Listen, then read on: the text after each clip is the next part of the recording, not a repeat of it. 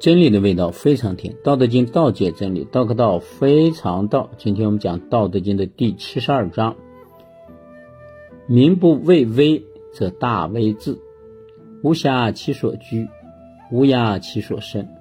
夫为不压，是以不业。是以圣人自知不自谢，自爱不自贵，故去彼取此。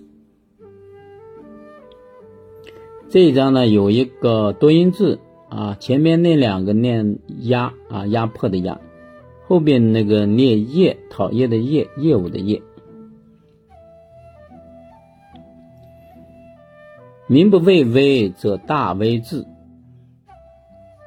就是如果有一天啊，百姓不再害怕高压、威慑、恐吓的这种行为时，那就会有更大的。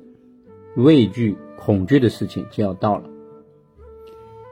就是说啊，假如你这个统治阶层啊，过度的给百姓施压、威慑、恐吓，那有一天啊，老百姓开始不害怕这种恐吓行为的时候，那你执政的那些统治阶层呢，啊，你就开始危险了。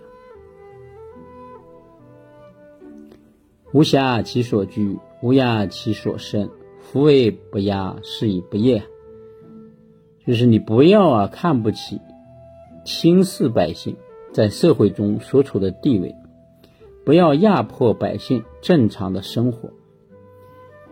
那是因为你只有不要去压迫百姓啊，就是因为这个原因啊，你才不会被百姓所厌恶，甚至说憎恨啊。